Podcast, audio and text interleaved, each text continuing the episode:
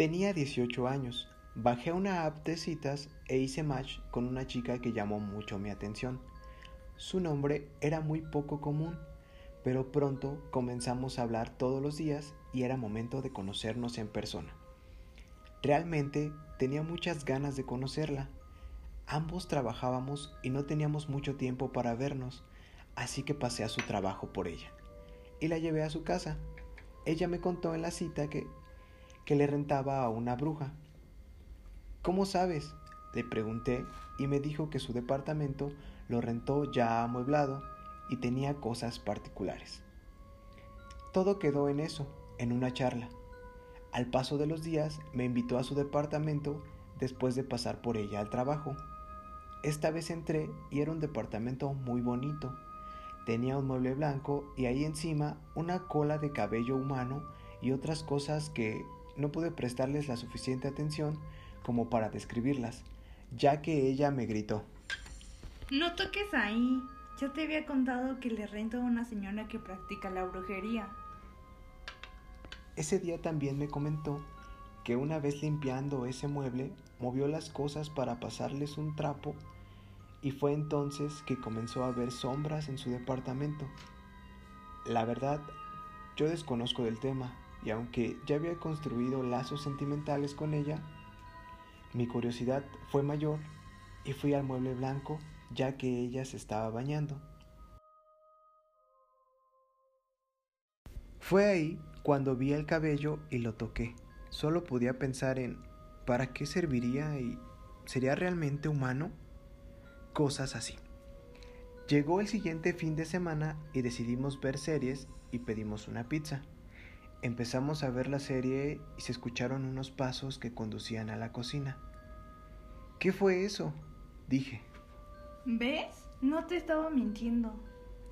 No supe qué pensar, pero no le dimos importancia y nos pusimos a platicar. Al cabo de un rato, el repartidor nos mandó un mensaje que ya estaba afuera del edificio. Mi chica se asomó por la ventana y dijo, Nunca va correctamente con la dirección. Y salió a buscar al repartidor y yo me quedé en la sala. Fue ahí que esperando en el silencio comencé a escuchar susurros que venían de la puerta de su casa. Me asomé para ver si no necesitaban ayuda y enseguida, al abrir la puerta y salir hacia el elevador, se azotó la puerta y pegué un salto del susto. Me quedé ahí afuera esperándola. Cuando regresó me preguntó, ¿Qué pasó? ¿Por qué estás afuera? Yo solo le conté lo de los susurros y que se me cerró la puerta. Entonces llegó la noche y yo estaba haciendo una presentación para el trabajo y mi chica estaba viendo alguno de los videos. Mientras yo estaba ahí, se movió la silla donde estaba sentado, pero en verdad se movió. Se movió bruscamente y me tiró. Ella salió rápidamente de su habitación y me preguntó, ¿Qué pasó? Le conté lo sucedido y me preguntó si acaso había tocado algo del mueble blanco. Fui sincero. Esa noche discutimos y yo me regresé a mi casa. Dejé mi teléfono en modo no molestar, así que no escuché las llamadas ni mensajes de mi chica donde me pedía que fuera por ella, que todo se había salido de control. Fui por ella a la mañana siguiente. Me contó que al ir a la cama sintió como alguien la destapó de repente, que se había ido la luz en su edificio y le complicaba ver lo que la estaba atormentando. También me dijo que escuchó la voz de un señor decir su nombre, que algunas cosas salían de su lugar volando y estrellándose violentamente, no podía dejarla sola, así que ese mismo día en la tarde fuimos por cosas esenciales a su departamento, ya que se iría a vivir conmigo, porque en esa casa ya no podría vivir más. Fue entonces que regresamos y un ambiente completamente frío y oscuro.